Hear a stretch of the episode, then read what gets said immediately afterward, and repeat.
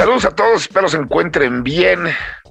Todos, todas, todes están escuchando la edición final de Default para el 2022. Y pues para ustedes tenemos muchos bonitos deseos, muchos chismes y sobre todo muchas recomendaciones para que disfruten en estas vacaciones o para que obliguen a alguien más a que se los compre de regalo. Empezamos. Los nerds llegaron ya. Videojuegos, películas, cómics y mucho más. Esto es Default, el podcast geek de Reporte Índigo. Entra. Pues ahora sí tenemos casa llena, ya que contamos con la presencia de Chris Maxis.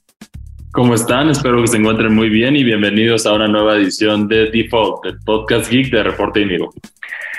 El señor productor Marcos Neri.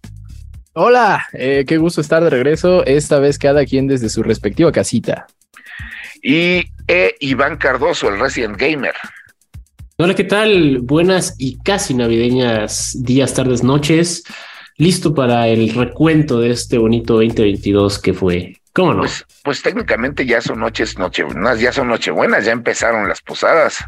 Y lo sé porque tienen un desmadre aquí los vecinos, pero bueno. Tenemos además una persona que no había estado en los programas hace mucho tiempo, pero ahora hace triunfante regreso, el señor Quique Garza. ¿Qué tal a todos? Espero estén teniendo un excelente día, sea el momento en el que encuentren este podcast y un orgullo, un honor y un privilegio despedir el año formando parte de este podcast.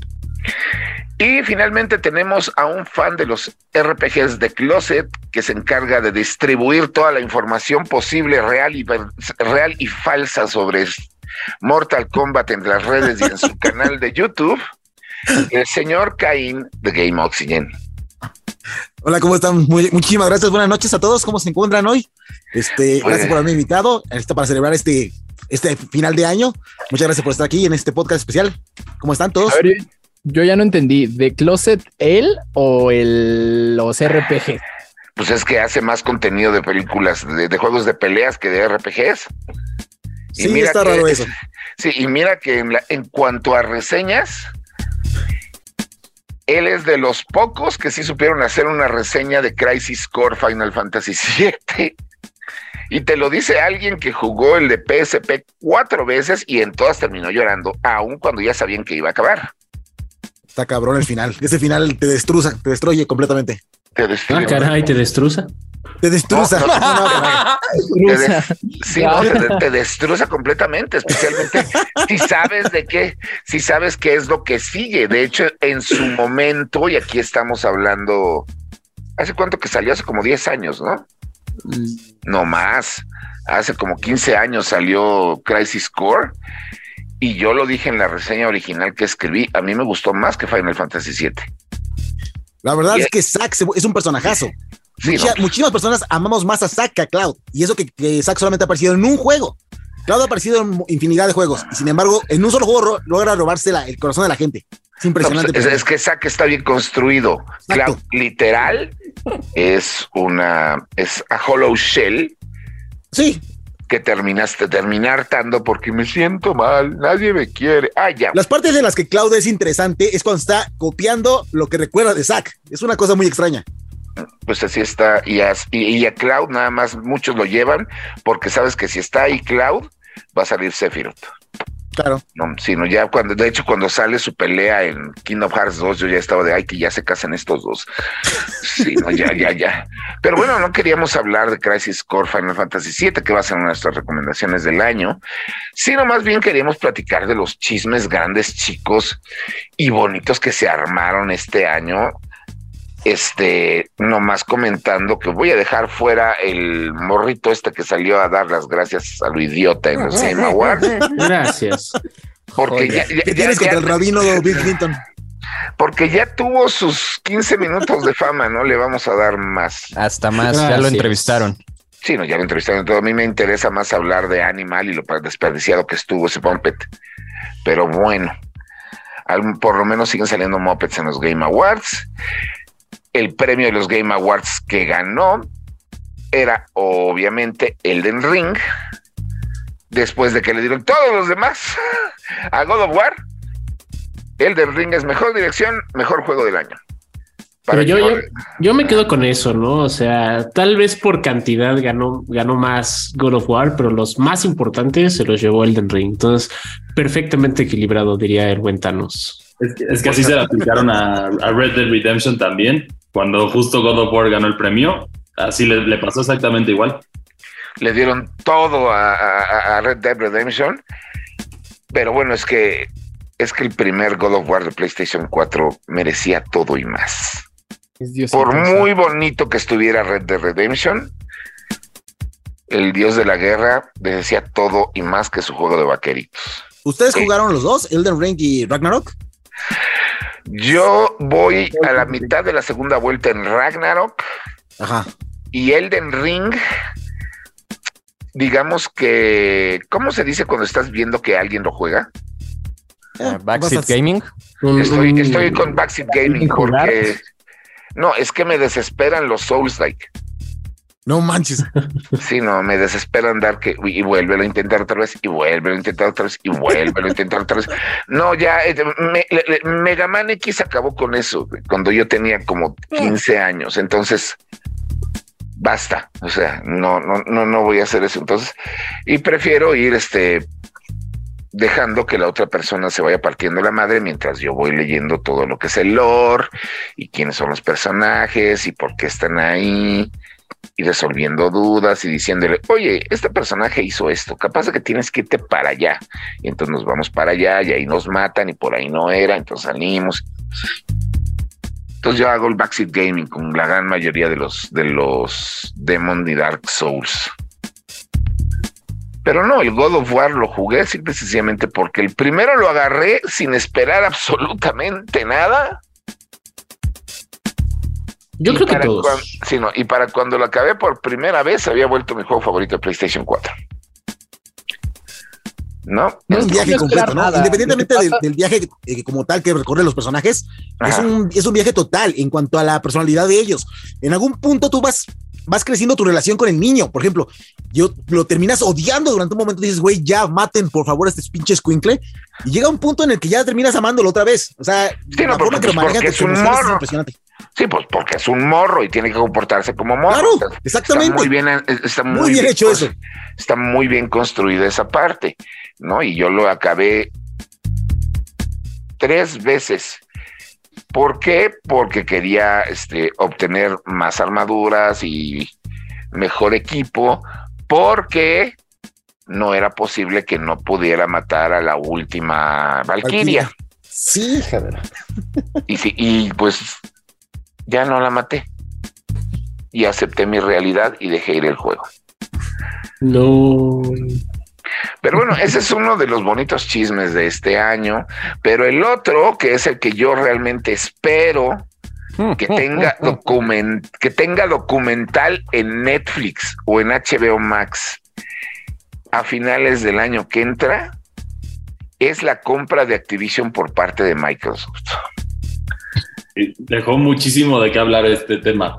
O sea, desde, la controversia, también yo, ah. yo sigo sintiendo que PlayStation no tiene argumento porque aún así, si se logra hacer esta adquisición, el porcentaje que tiene PlayStation de desarrolladores en el mercado es más grande y también Tencent hace lo mismo. Entonces, o ahí no aplica el monopolio. O sea, sí es un tema muy controversial que yo siento que nada más están tratando de de, aguantar tiempo para ver qué hacen mientras logran resolver lo de la compra, pero pues yo creo que es inevitable. Yo solo veo que se están picando la cresta y el problema es que cada vez que se pica en la cresta sale una declaración que dices, güey, neto. O sea, ¿cuál fue la nota del día de hoy sobre esto, Iván? Fue la de ¿cuál, ¿Cuál no? Este, no, fue la de que Xbox dice que PlayStation tiene más exclusivas que nosotros. O sea, se está haciendo menos delante de la competencia. Es pobre de mí, yo no tengo esto, ¿no? Y después de, que antes de que la compra esté hecha, ya se, pues ya se apalabraron con Nintendo de que va a llegar los Call of Duty al Switch durante 10 años. Yo, yo lo último que, que escuché y que sí está, o sea, esto ya parece novela.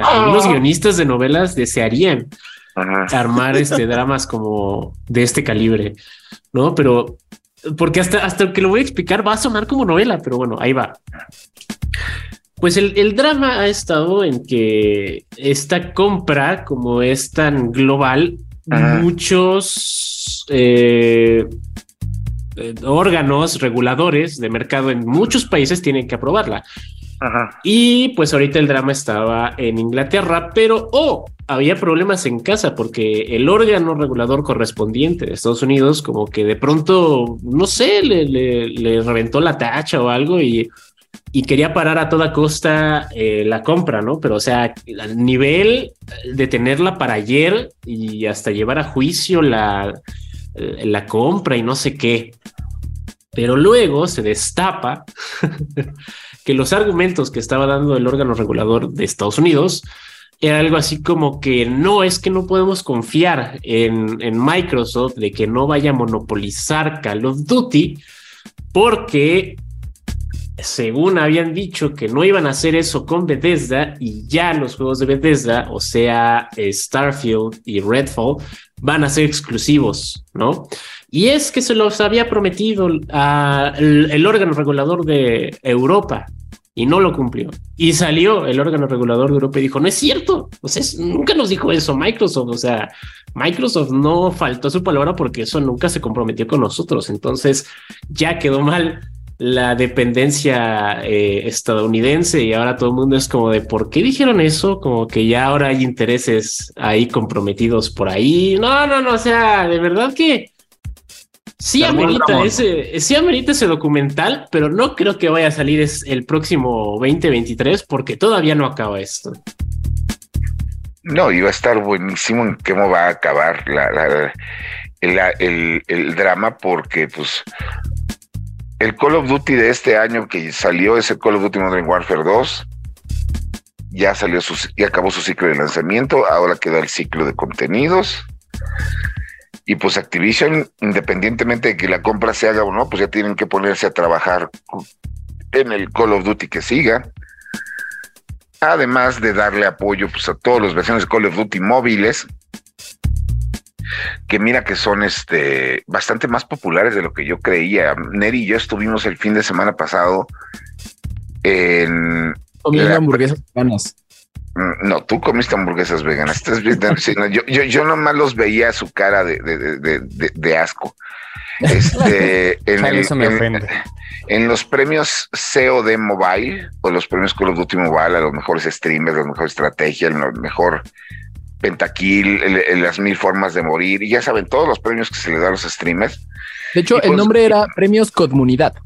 Comunidad. y nosotros, y nosotros estamos ahí sentados. Yo me estaba comiendo un jochito y un refresco sin azúcar, obviamente, porque era comida mil, este centennial, porque tenías jochitos genéricos y hamburguesotes, pero te juro, las veías y decías, Dios mío, gracias.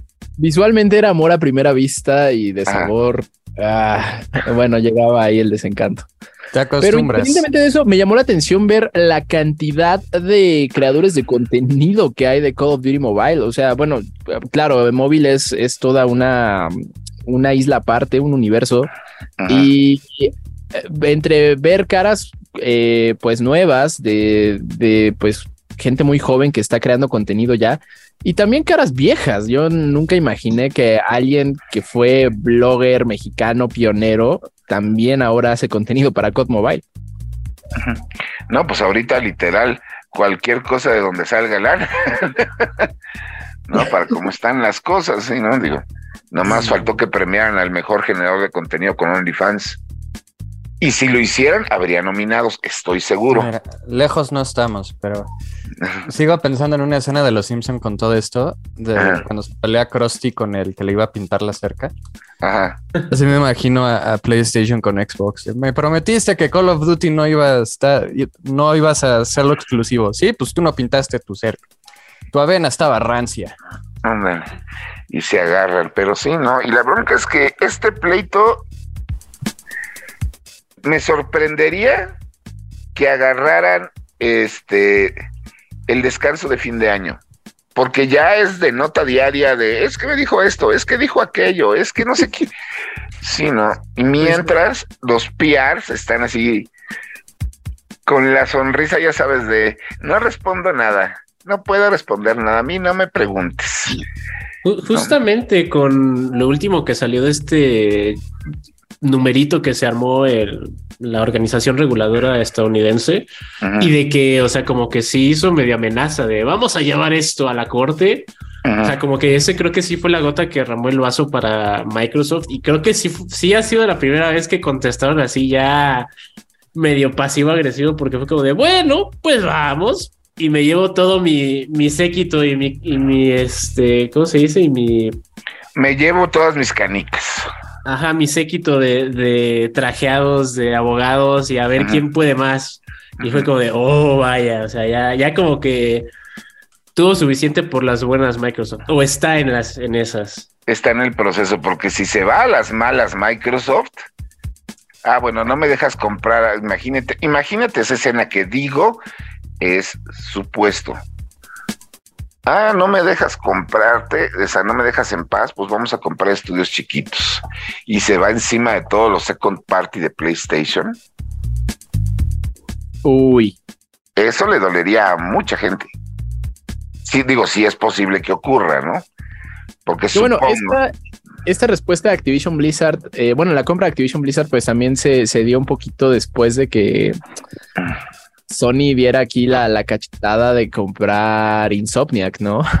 que Xbox eh, tenía de Insomniac Sunset Overdrive, se llama, me parece. Que es una maravilla. Está muy chido, sí, pero cuando Insomniac anuncia la compra de por parte de, PlayStation, pusieron entre todas sus imágenes de, de, sus IPs a Sunset Overdrive. O sea, diciendo así como de, ok, si, si está en Xbox, pero este es nuestro y podría estar en PlayStation en cualquier momento. Yo no sé esperando. Si, ah, no ha salido. Yo no sé, yo lo tengo ahí en Xbox One. Es de los contados. no, no, sí, está en, es de uno de los contados juegos físicos que todavía tengo. Pero pues ahí está ese chisme que fue uno de los grandes. Y lo mejor de todo es que mientras esto se pelea Nintendo, comiendo. No, contando billetes, contando y haciendo billetes. Sí, no, y haciendo billetes, porque además para colmo de males, esto los debe saber Chris, que nominaron al Pokémon Scarlet y Pokémon Violet como las peores entregas de la serie hasta el momento por todos los errores que trajeron este de lanzamiento. Y aún así se volvieron las, las entregas más vendidas de la franquicia. No, deja tú la franquicia, las entregas más vendidas de cualquier videojuego en, Japón, punto. O sea, sí llegaron a un nivel de, a un nivel monstruoso de éxito. Y yo no las calificaría como las peores entregas en cuestión de box, porque, bueno, si nos vamos en juegos rotos de Pokémon, como que históricamente siempre han tenido estos detalles, pero los, los peores criminales de esto, a mi parecer, son las primeras entregas, que se entiende por qué, y también, eh, justo el, el, este, este mismo año que salió, bueno, el año pasado, finales del año pasado, que salió Pokémon Diamante Brillante y Perla Reluciente, que esos juegos cuando salieron estaban rotísimos. Y, y, lo peor es que eso era un remake de un juego que tenía los mismos errores que el juego original. Entonces ahí me parece peor a mí la situación. Pues era para proteger la nostalgia. Justo eso te iba a decir, pues entonces fue muy pero, Pero que la tienes a los mismos box a propósito y los arregles al...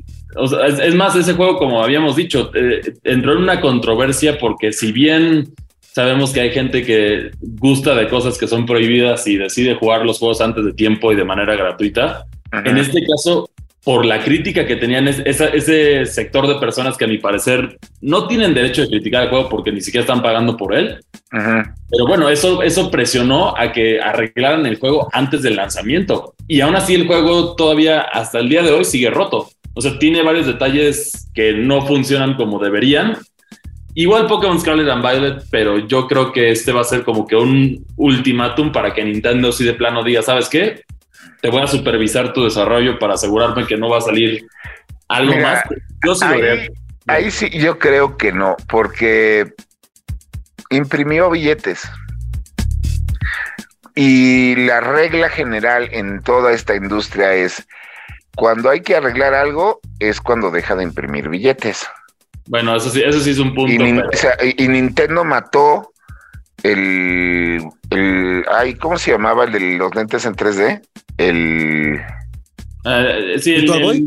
el Virtual Boy y el Wii U los mató porque dejaron de imprimir billetes. Hasta el cubo que quedó en tercer lugar de esa generación tuvo juegos que marcaron la industria entera, como lo fue este Resident Evil 4 y el Smash. El Smash Mil y como no. Y bueno, también justo por eso ya el ciclo, también hablando de Nintendo, continuando con este tema, el ciclo de vida de Nintendo Switch ya se extendió mucho más de lo normal que esperamos con una consola de este tipo, ya que generalmente tienen cinco años y ya vamos a ir por el sexto, porque 2023 todavía parece estar lleno de lanzamientos para Nintendo Switch, que tiene por lo menos cuatro lanzamientos. Y eso que son de, y eso que son lanzamientos de casa. Exacto. Sí, no, todavía te faltan todo lo que sacan los indies, que son de a qué 40 a 50 juegos anuales. Sí, de, indies, de, de, indies de los que te enteras porque también luego salen unos que ni sabías que existían hasta que alguien te lo dice.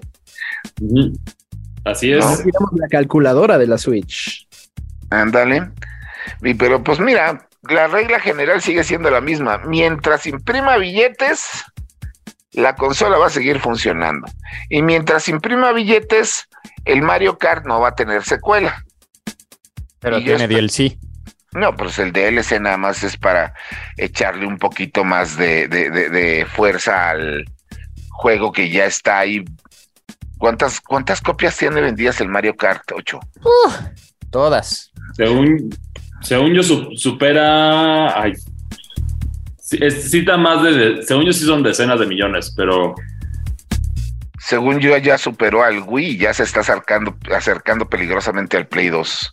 Sí, son decenas, está muy cerca de 50 millones de, juegos vendidos de Mario Kart Deluxe. Entonces sí, eso, eso lo pondrías más o menos que uno de cada dos Switches vendidos tiene, el, Mario, tiene el Mario Kart. Que pensándolo en una consola es monstruoso eso. y si nos vamos exclusivos en ese argumento, Ahí también regresando justo a lo de Call of Duty y, con, y Activision Blizzard, vemos por qué a PlayStation le preocupa tanto esto, porque el juego más uno de los juegos más jugados en consolas de PlayStation no son sus exclusivos, es justo Call of Duty. Sí, no, por eso el interés. En cambio de Nintendo, pues ¿Cuál es tu juego más jugado? ¿Cuál no? está Mario pues, Kart. Justo. no, la pregunta es: ¿cuál juego de no exclusivo de Nintendo Switch será el más jugado o vendido dentro del Nintendo Switch? Esa es buena. Ahorita que están todos los resúmenes y para que ver A, las, a las páginas oficiales. Ahorita a las personas que están bajando o tienen ya todos los DLCs del Mario Kart 8 Deluxe para irnos ya al primer corte, les voy a recomendar lo siguiente. Digo, ya lo hicieron, ya lo sacaron en línea, era obvio que iba a ocurrir. En las, la actualización te permite ya seleccionar qué ítems puedes utilizar en, la carrera. Bueno, si tienen ocho jugadores, váyanse a Baby Park, que nada más es una vuelta como NASCAR. Y el único ítem que pongan es la concha azul. No, no. Eso es carnicería y no otras cosas. Créanme, no, sé si hay voice chat en, en, Mario Kart, pero estoy seguro que si lo hubiera. No, sí habría mentadas y habría cosas. Se, volvería un juego para adultos. Pero. Si, ves los videos y es de, de, de, que al pobre cuate que va hasta adelante le caen siete conchas que se llevan además a los otros cuatro que venían atrás de él y el que venía en quinto se adelanta, pero ya cuando se adelantó le cayó a él a otra. Sí, no, eso, es maravilloso. Y eso, ya debería justo lo que necesitaba Mario Kart 8 para darle más vida, porque eso te abre a los torneos, te abre a todo y con, y con, los, con los nuevos mapas que prácticamente son, o sea, en total cuando salga ya completo van a ser un nuevo juego de Mario Kart. Ajá. Y tienes algo ahí bastante choncho.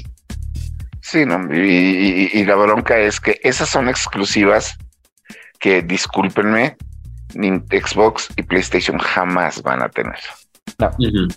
Por más que le metan a su juego de, Gran Turismo, que Gran Turismo 7 fue uno de los juegos ah. más odiados. Fue uno de los juegos más odiados este año y aún así ganó un Game Award. Ese fue un premio que no entendí. Este, el, de deportes, ¿no? Sí. O sea, eh, eso yo creo que fue una bofetada a EA por algo. Por, algo que habrán hecho aquí a los Game Awards, no les gustó, entonces le dieron la bofetada de esa manera. No me hagan hablar de injusticias en los Game Awards. Mejor ya a lo que no, eh, mire, no, no, no, pues mira, por ahí está el, Gran Turismo 7 de PlayStation, que jamás va a llegar a eso. Y por muy bonito que les hayan quedado los Forza Motorsport o los Forza, ¿cómo se llama el otro? Forza Horizon.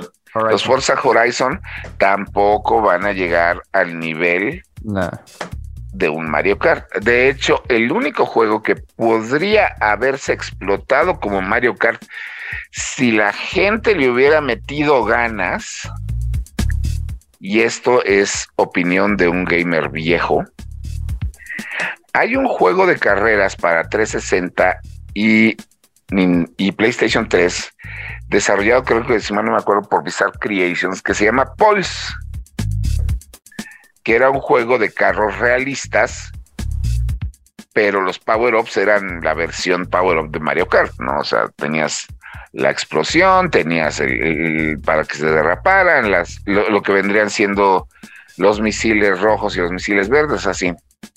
¿No?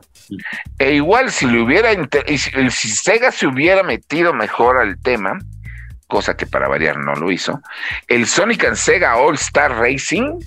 Gran juego también de carreras. Ajá, pudo haber llegado muy lejos, o sea, pero para variar, pues Sega la Cruz Azul. Y bueno, también por ahí puedes meter a Crash Team Racing, que también sí merece su. No, fíjate que no. No creo en, calidad es, en calidad es mi segundo favorito de, ese tipo, de los party de carreras como Mario Pero a mí se me hace muy difícil. Y luego me cayó muy mal que lo mandaron a reseña Activision. Y después de que todos los medios sacaron la reseña, subieron una actualización que ya metió loot boxes. Ah, eso sí estuvo chapísima, pero yo creo que en calidad el juego se defiende muy bien. Y la verdad es que su mecánica de de Turbo no sé por qué la, odian tanto. Pues, en realidad creo que es la más cómoda. es un poquito más difícil de ejecutar. A, decir, ¿no? Que no te terminaba de gustar esa mecánica, ¿no, Saucedo? Pues eh, ya a estas alturas del partido ya estás tan mal acostumbrado a un tipo de juego que ya los nuevos hasta te caen mal. Lo que me recuerda que ahorita nos vamos con el penúltimo review del año, que es de el segundo juego del tipo hecho por Supermassive Games, el cual tiene una gran, gran, gran historia, pero un pésimo narrativa y pésimos personajes.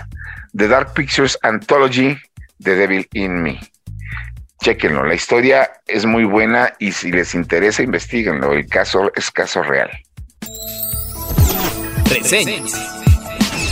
Con el lanzamiento de Until Dawn en el 2015, Supermassive Games encontró un género que con el paso de los años se ha hecho prácticamente suyo. Las novelas interactivas que hemos recibido por parte del estudio siempre nos han llevado por caminos que acaban en criaturas fantásticas y monstruos aterradores. Pero con The Dark Pictures Anthology de Devil in Me, nos enfrentamos a algo mucho más oscuro, un asesino de verdad. A finales del siglo XIX en Chicago, Illinois, el Dr. Henry Howard Holmes fue condenado a muerte por el asesinato de más de 20 personas. Todas las víctimas fueron ejecutadas en la sala de tortura y trampas que el doctor construyó en su hotel con ayuda de un par de cómplices, como parte de una instalación artística. Aunque muchas de las historias alrededor de este caso han sido considerablemente exageradas con el tiempo y el pase de voz, es un hecho que esta fue una historia muy real que señaló a H.H. H. Holmes como el primer asesino en serie de los Estados Unidos. En The Dark Pictures Anthology The Devil in Me, conocemos a un pequeño equipo de producción que está luchando por finalizar una serie de documentales sobre asesinos seriales. Justo cuando empiezan a abrumarse con los múltiples problemas de su filmación, llega una misteriosa llamada que los invita a una apartada isla donde el misterioso Gaten Dumet Tiene un hotel que es la réplica exacta de aquel que usó H.H. Holmes para sus asesinatos. Nosotros sabemos que esta es una trampa desde el principio, pero para un equipo que está a punto de perderlo todo, tener la oportunidad de darle algo de veracidad a sus documentales, esta es una oportunidad que no debe perderse. ¿O sí? El título es la cuarta y última entrega en la antología de historias de terror de Supermassive Games, y por ende, en él se han implementado todas las mejoras y opciones que hemos visto no solo en sus antecesores, sino también en otras novelas interactivas del estudio como lo es The Quarry. Posiblemente la diferencia más grande que hay entre este título y todos los juegos anteriores es que la historia está mucho más aterrizada, además de basarse en hechos reales. El concepto de esta entrega sigue siendo el mismo. El jugador toma el control de diversos personajes en una narrativa base y dependiendo de sus decisiones, los objetos que encuentre y su desempeño en momentos que requiere presionar botones lo más rápido posible será el cambio que tome la historia. Para esta versión se ha añadido un pequeño inventario de ítems para usar durante la aventura, así como la capacidad de correr y saltar para los personajes, además de que algunos tienen habilidades u objetos que facilitan la exploración del macabro hotel. Obviamente tus decisiones pueden terminar con la muerte de algún personaje, y con ello cambiar radicalmente el curso de la historia y el final del juego. Si hay algo contrastante entre Dark Pictures Anthology y The Devil in Me, es su propuesta, pues junto a una de las historias y escenarios más interesantes de la serie, tenemos uno de los repartos más insípidos que se han hecho para estos juegos. Poco o nada nos importan los acartonados jugadores de este título, como para mantenerlos vivos, haciendo que muchas de sus escenas de exploración y desarrollo se sientan más como una paja que afecta considerablemente el ritmo con el que se desarrolla el título. Por supuesto que a esta situación no le ayuda nada el hecho de que la animación en general de los seres humanos se sienta tosca y poco natural, contrastante con un increíble diseño de producción y gráficos de los escenarios en general. Interesante o incluso recomendable para quienes no conozcan esta serie o el género en sí. The Dark Pictures Anthology The Devil in Me funcionará mejor en ellos que con los fanáticos de las novelas interactivas.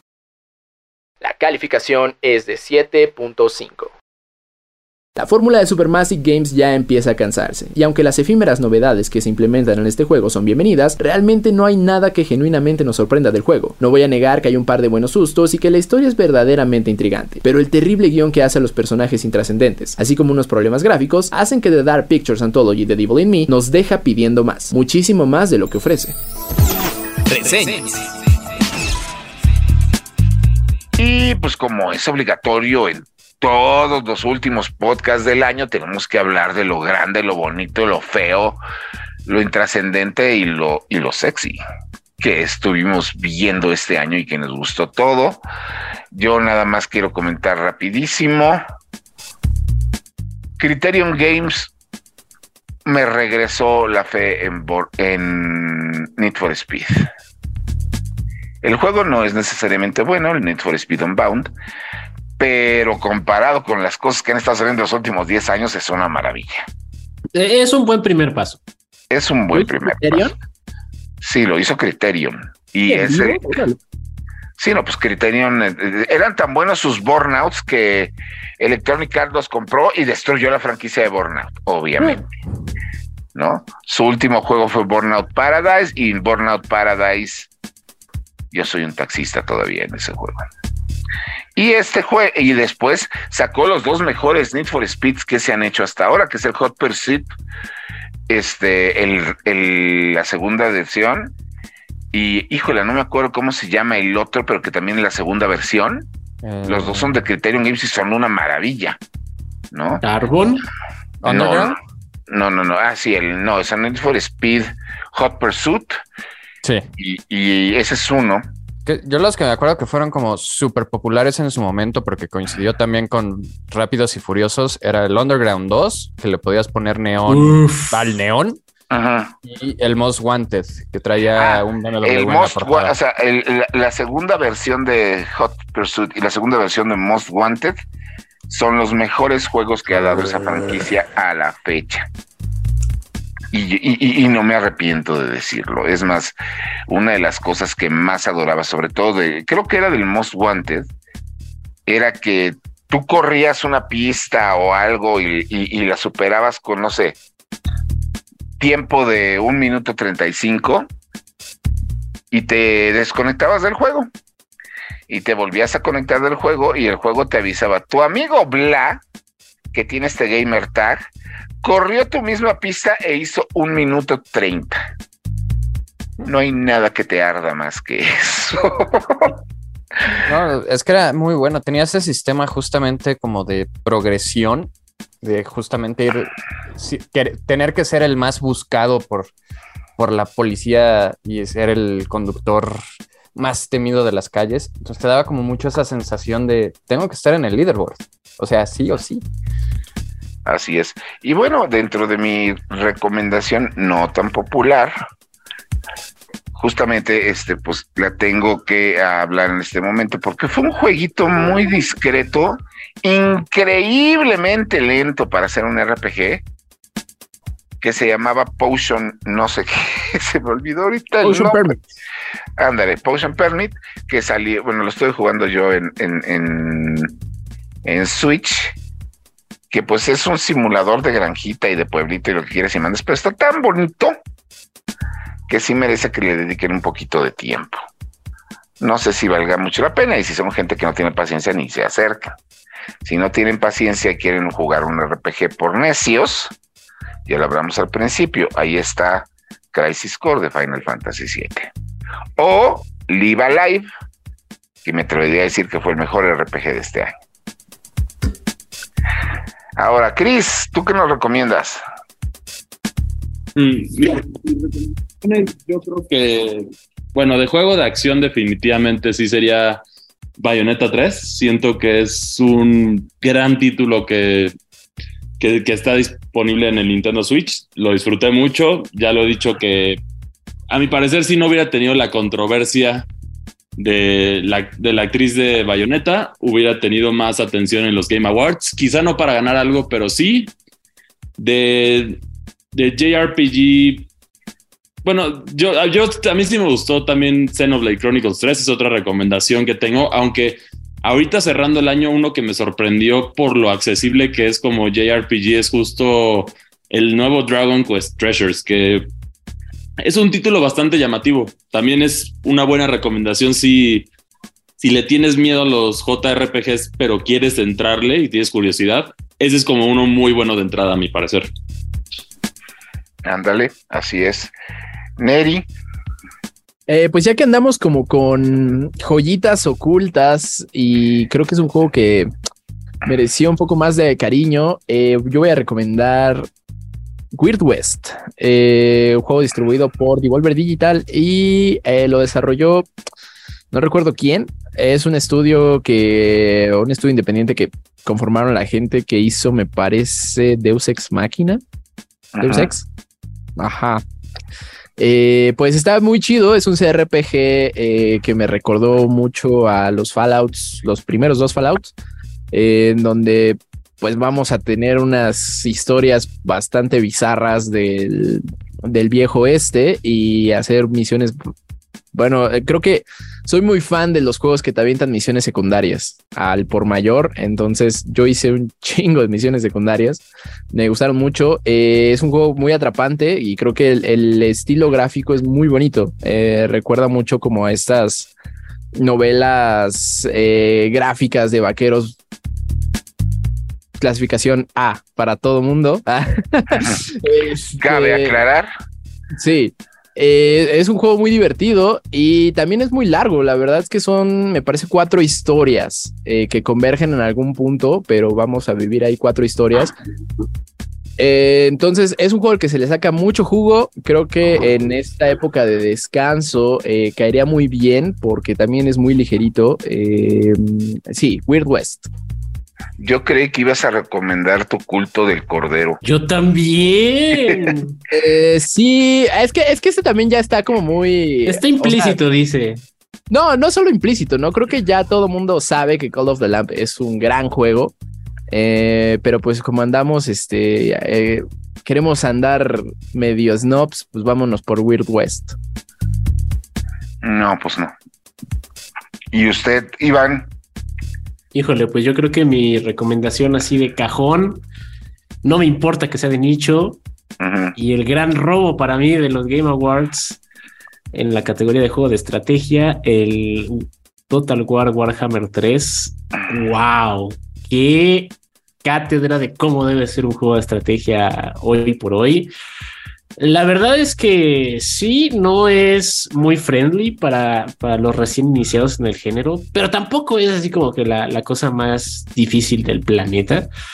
Pero pues yo creo que si ya te metes a este nicho, es parte de el gusto, ¿no? Así como, como Henry Kevin decía, parte de, coleccionar las figuritas, del gusto de coleccionar figuritas es pintarlas, parte del gusto de los juegos de estrategia es, es entenderles cómo funcionan y eso. Entonces, gran juego, muy completo. Eh, qué manera de cerrar una, una, trilogía. O sea, independientemente de que son juegos de estrategia, o sea, es una muy buena forma de cerrar una trilogía de juegos por mecánicas, por eh, contenido, bla, bla, bla. Y luego estos juegos que creo que fueron mejorando sobre la marcha, ¿no? Porque me acuerdo que en el, lanzamiento que tuvo fue dividió un poco la comunidad de Warhammer. E, es que sí, digo, para no entrar en muchos detalles, básicamente es lo que decía de por qué es bueno como cierre de una trilogía, porque cada uno de estos tres juegos es como un mapita de Risk, ¿no? Entonces el primer juego es un mapita de Europa, el segundo juego es un mapita de África y el tercero es un mapita de América. Y entonces, cuando recién sale el, Warhammer 3, es este único mapita, pero después le meten la tan esperada actualización que mencionas, Neri, que básicamente mezcla los tres mapas para hacer un mapa global. Entonces es como o sea, todos los, los fans de la saga sí fue como de sí, finalmente eh, el ciclo está cerrado. Yo solo sé, creo que esta anécdota ya la había platicado. Un amigo que es fanático de los de Dungeons and Dragons, de los juegos de mesa, y organiza sus sesiones de juego con, con, otras personas semanalmente. Y es divertidísimo asistir a una de ellas porque sí se clavan en el tema. Y este, él es medio conocido en la comunidad de Doños and Dragons en, redes sociales. Y él comentó que se le había fascinado pintar dos figuritas de Warhammer. Y entonces este quería saber pues de qué se trataba el juego y cómo era la oh, no. y toda la gente que le contestó la respuesta normales, don't do it, no lo hagas. Y se lo no le entres ahí. Sí, se lo respondieron en inglés, en español y en portugués. No lo hagas.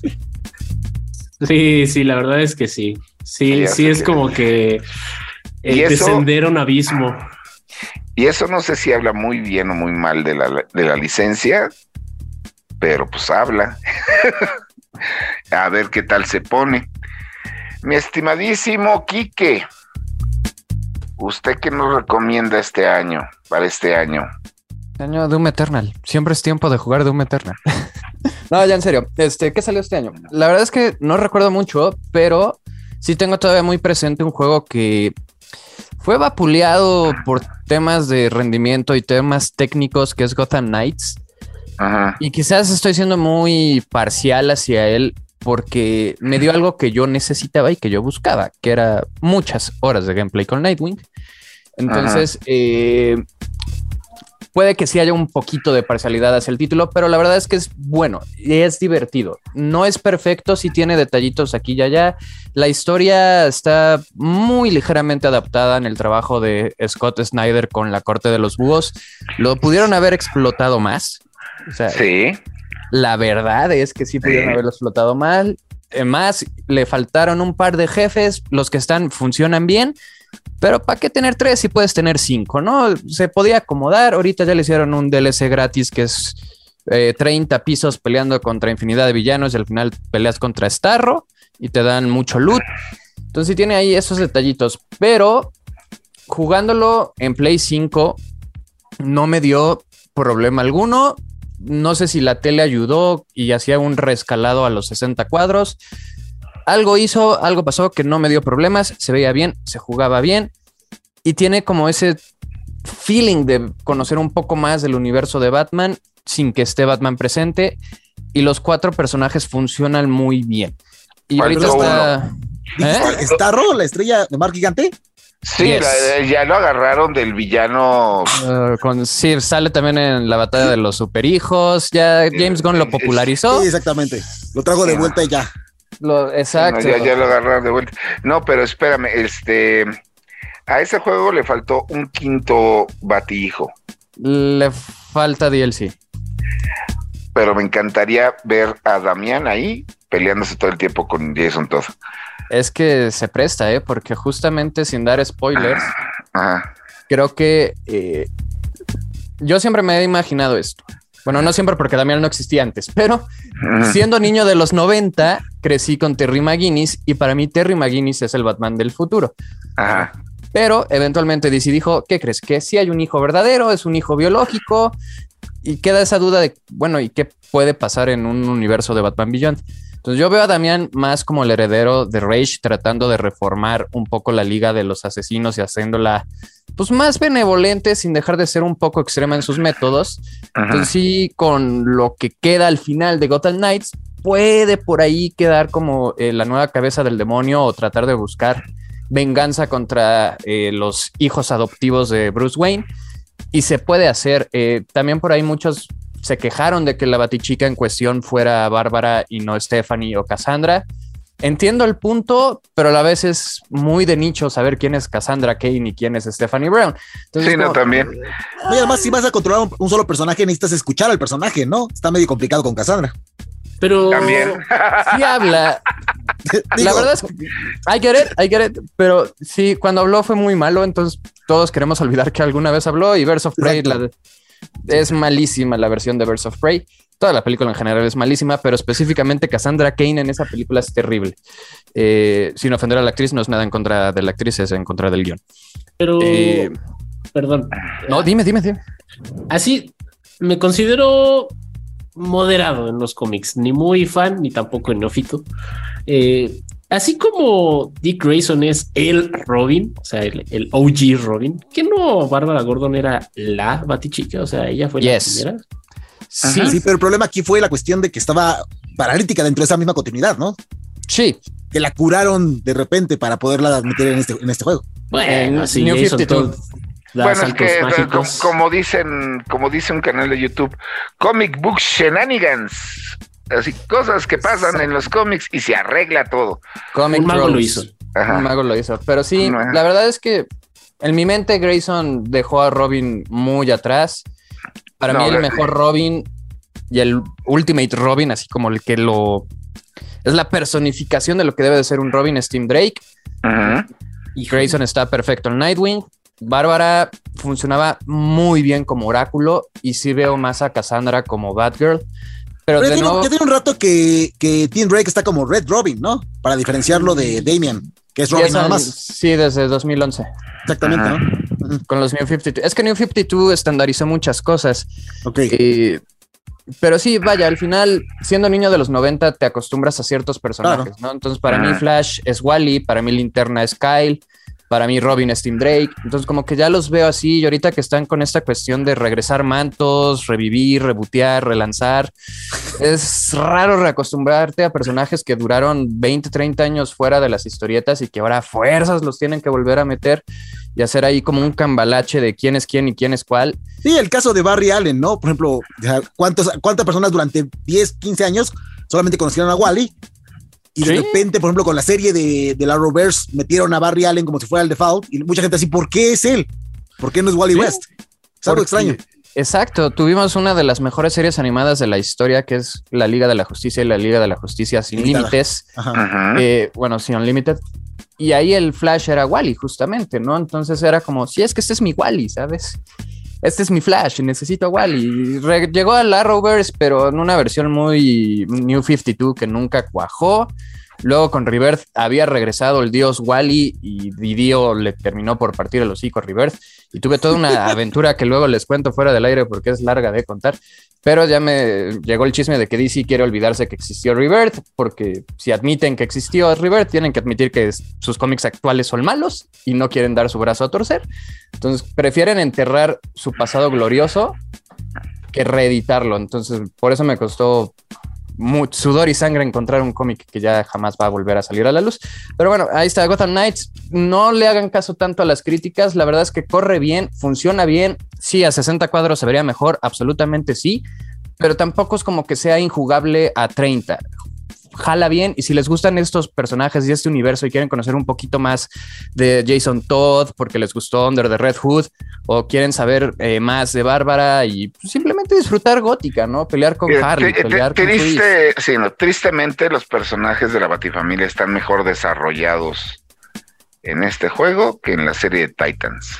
Totalmente. Hay opciones de diálogo con cada uno. De repente vas a ver su icono en el campanario. Inclusive en el mapa también llega a ver algunos iconos. Hay un momento en un edificio que está Jason en una gárgola y llega Dick a hablar con él y sientes esa hermandad, sientes ese cariño de, hermanos, eh, cuando están en el... Tienen ahí como su altar a Batman, ¿no? Con lo que quedó su bracito, el antebrazo, la máscara y la capa. Sí, pues es que ¿Qué, qué, qué, asco, qué, qué, qué, forma tan terrible de describir eso. Sí, fue lo que quedó. No, no, no, no, bueno. Yo no lo exploté, yo no escribí el guion. Es lo que quedó del Batman. Entonces, eh, ahí también tienen un diálogo muy bonito en cuando están en el lavabo, que están investigando lo de Clayface, también tienen un diálogo muy gracioso donde ah, pensó que, que se había bebido al Clayface. Entonces tiene humor, tiene acción, tiene todo. Hay unos skins muy buenos, hay otros no tanto, pero te va a dar horas y horas y horas de contenido y con el DLC gratis puedes hacerlo y como consejo de corazón, no lo comparen con Arkham, son cosas muy diferentes y si siguen insistiendo en que es que en Arkham, es que en Arkham, es que en Arkham, nunca van a disfrutar bien Gotham Knights porque son. Mejor compárenlo con Avengers de Square Enix, entonces va a salir una maravilla. Ah, sale, acaba de llegar Bucky y nadie se enteró. Sí es. A ver, y mi estimadísimo Cain. No, pues mira, este año fue muy malo para los juegos de peleas. La verdad estuvo muy vacío el asunto. Digamos que ahora sí que lo que más llamó la atención fue Multiversus, imagínate. Tuve estuve, sí es cierto, yo tuve, te tuve muy presente porque este año fueron los, fueron los 30 años de Mortal Kombat, ¿no? Exactamente. Y Nosotros lo recordamos, tú lo recordaste, el público lo recordó, pero Ed Boon. No, lo, lo, recordaron con un JPG. Sí, muy bonito todo. Sí, no, pero, pero hasta un GIF sino todo el mundo esperaba algo. El único anuncio ahorita de juegos de peleas es pues el, que nos tienen este chiqueando es Capcom el Street Fighter 6. Y mañana empieza la segunda beta cerrada. Mañana empieza todo el fin de semana. Y pues que Tekken finalmente anunció la, la parte 8. Claro. Y para quienes no lo sepan, Tekken es el juego de peleas más vendido de Japón por encima de Street Fighter y del Kino y del Smash. Bueno, del Smash no creo, pero por lo menos por encima de Street Fighter y del Kino, sí. Y además tiene el récord mundial, ¿no? De, la historia eh, consecutiva más, más larga de la historia en un juego de peleas. Yo solo sé que el abuelo quiso matar al papá y el papá ya no pudo, y después el papá quiso matar al hijo y el hijo ya no pudo, y después regresó la mamá y la mamá quiere matar a todos. Dedicaron a aventarse a un volcán como tres, cuatro veces cada uno. Fue algo bastante ridículo, pero sí lleva, es la misma historia y ocurre en tiempo real. En ningún juego de peleas pasa eso. Todos los personajes están, envejeciendo en tiempo real. Y eh, exceptuando el, el que está hecho de madera, el panda, poco pelea Pinocho. No, ya, perdón. No, ay, un oso, un oso No, el que está hecho de madera, puedes, puedes checar los aros que se le ven cuando lo cortas y se nota. Ah, ¿en serio? claro. No manches, es, eso es ocio. Pero bueno, juegos de pelea, tuvimos el Multiversus que salió con todas las... ¿De perder? No, salió con todo para ganar y ahorita ya lo están abandonando. Es que bueno, yo creo que también desde la compra de Discovery a Warner, Exactamente. ahí se empiezan a complicar mucho las cosas que, que justo ahorita lo vemos con muchos juegos de, Warner Bros. también que existe esa gran incertidumbre. Otro de las víctimas también yo podría poner a Hogwarts Legacy que justo se vuelve, se vuelve a trazar otra vez, entonces... ah, cierto, le dieron en la madre eh, las versiones de PlayStation 4 y la de Switch están sufriendo puerco. Eso va a ser un desastre de ventas, pero así feo. Ay, quién sabe, mi hermano, porque te diré que se puede decir mucho acerca de las polémicas de J.K. Rowling, pero un día curioseando por una plaza sin querer queriendo, resulta ser que había una exhibición de cosas de Harry, Potter, muy mal hechas, por cierto, porque ni eran oficiales y se veían como súper baratas y aún así la fila atravesaba la plaza entera. No, pues también todos los cafecitos inspirados en Harry Potter que hay en la Ciudad de México, por lo menos yo conozco 20. Yo conozco dos cafés que se llaman Plataforma 9 3 cuartos. Dos. Y el caldero chorreando. Y aquí, no, y aquí en satélite tenemos uno que se llama Encanto, que es. Ah, sí, sí. Sino que la gente, que los este meseros y el staff de ahí están bien clavados, están clavados en su papel que yo me terminé huyendo porque me asustaron. Este, y no, y, de su parte, y además, pues toma en cuenta que ahorita en la Ciudad de México se está llevando a cabo el baile de invierno. y la gente literal pagó dinero por ir a bailar ahí con música de Harry Potter. Eso sí me, O sea, es exhibición, es lo que quieras. Y man, pagaste dinero por ir a bailar y no pagaste tres pesos. No, no, no. Y aparte gastan en el merchandising porque venden todo, las varitas, las capitas, las bufandas y te venden cócteles tematizados, la famosa cerveza de mantequilla. O sea, sí, para ir al baile del invierno sí te estás echando más de 500 pesitos. Sí, no, yo por eso a, a, los niños les dije, a mí no me vean, les dicen a sus papás. Pero es que, es que no, no pienso ir a hacer ridículo hoy.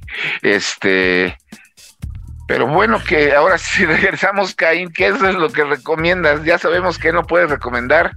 No puedo recomendarlo. El año que viene va a ser bueno para eso, pero este año todavía no.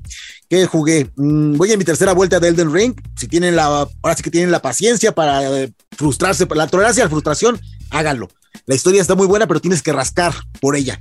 Nada te lo van a dar. En ningún momento te van a contar, esto pasó ahí, esto pasó así. No, tienes que leer cada objeto que te dejan los personajes, tienes que matar a los jefes y examinar sus almas, tienes que, es, tienes que escarbar y conseguir, así que hacer tu, ponerte tu sombrero de Indiana Jones y buscar la historia tú solo.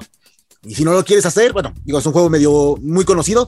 Si quieres algo más indie, eh, ¿cuál puede ser bueno? Tunic. ¿Jugaron el juego de Tunic?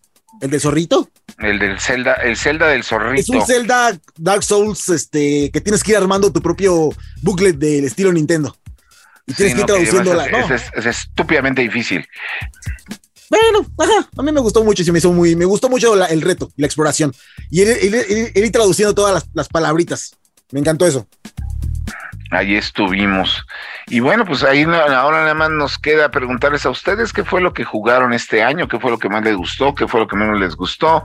Déjenos sus comentarios en, la, en, las redes sociales de Reporta Índigo e Índigo Geek para que los podamos leer la próxima vez que regresemos. Y pues, pues nos vamos con la segunda reseña de esta tarde noche, que no tengo idea de cuál es. Lego Star Wars. Lego Star Wars de Skywalker Saga.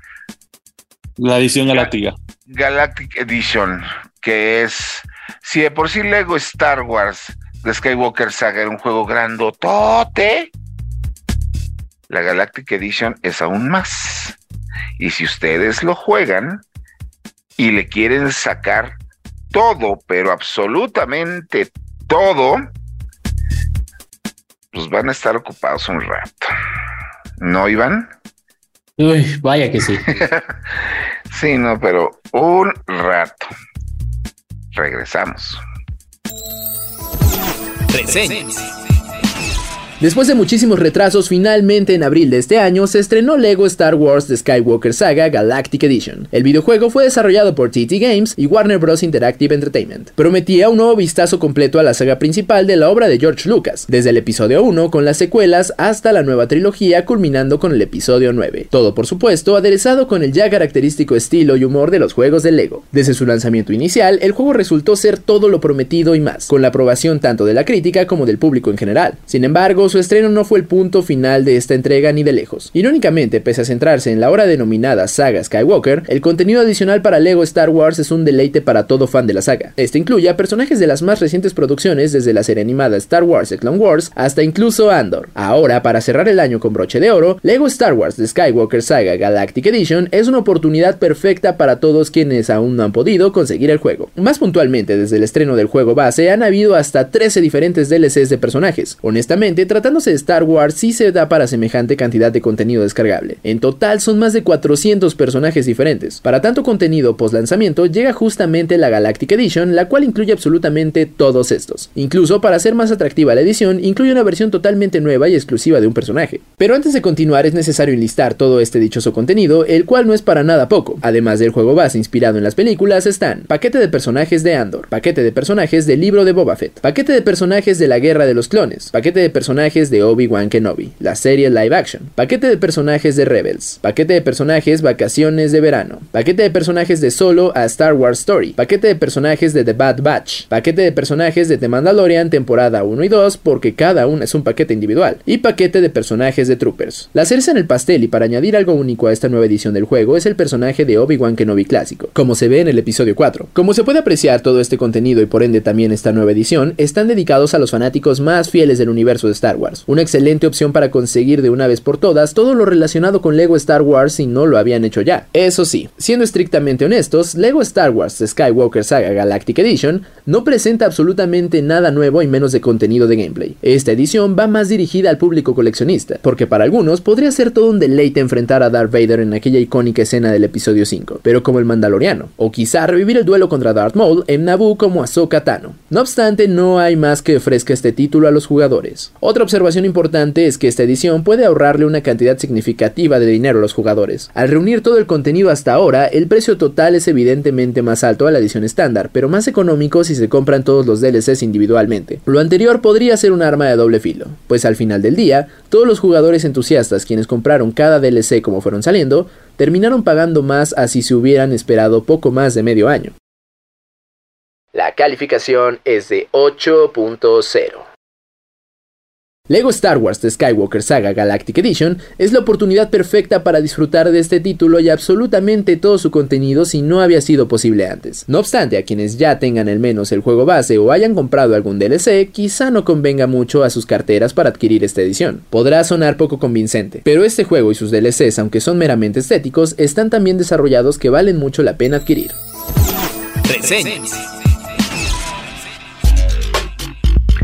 Y bueno, pues nosotros ya nos pasamos a retirar. Esta fue la última edición de Default de este año. Y pues es el previo a la tercera temporada que estaremos comenzando en el 2023. Y pues mientras, Chris.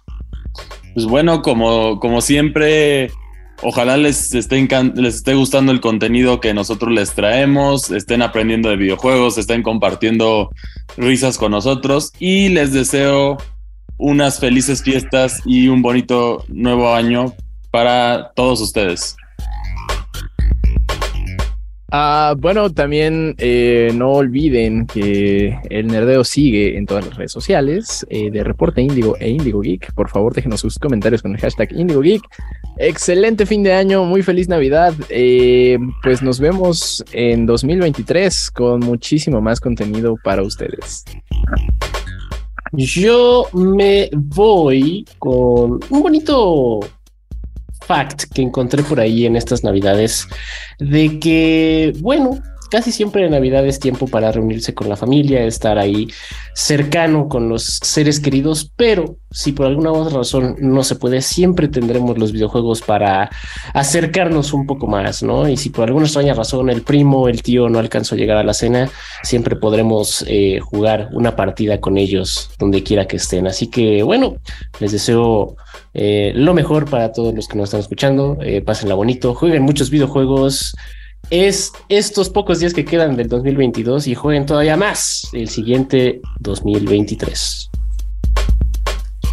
Tal cual, no hay mejor deseo que ese. Eh, los videojuegos tienen algo muy mágico a diferencia de otras formas de entretenimiento, que es la interacción directa. Entonces tienen algo que no van a encontrar en películas, en series o inclusive en los cómics y hace que te adentres más, ¿no? Entonces, pensar en premios es bonito y siempre es agradable que algo que te gusta sea reconocido, pero no se claven con eso. Mejor disfruten las historias y si un juego les gustó, atásquense de él, disfrútenlo mucho y pasen un gran, gran final de año y con todo para el 2023 porque todavía faltan lanzamientos muy, muy interesantes.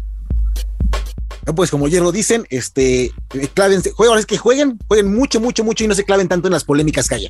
Jueguen donde puedan, jueguen en la consola que tengan. Lo más importante es eso. Eh, también muchas gracias a los equipos del podcast por haberme invitado. La verdad me siento muy bien aquí, me siento muy a gusto. Un feliz año nuevo a todo el mundo. Muchísimas gracias a todos. Un feliz 2023 para todos. Y bueno, pues a mí ya nada más me queda desearles a ustedes un feliz fin de año, unas felices fiestas Jueguen mucho, vean muchas películas, disfruten sus series, sus juguetes, sus cómics y todo lo que hace que tanto ustedes como nosotros nos digamos geeks. Desde esta episodio de Default, nada más quiero agradecer por su apoyo, ayuda y sobre todo paciencia al señor César Carrera y a todo el equipo de Capital Media, que es la gente que está atrás de este maravilloso podcast que ustedes tienen escuchando por lo menos desde hace más de un año. Con esto damos por terminada la segunda temporada de Default. Y pues nos vemos en el 2023. Hasta luego. Acabas de escuchar Default, el podcast geek de Reporte Índigo. Nos escuchamos la próxima semana, pero el chismecito friki no para en todas las redes sociales de Indigo Geek MX. Hasta la próxima. Este podcast de Reporte Índigo es producido por César Carrera, con locución de José Saucedo. Cristian Maxice, Iván Cardoso y Marcos Neri. Default, el podcast geek de Reporte Índigo.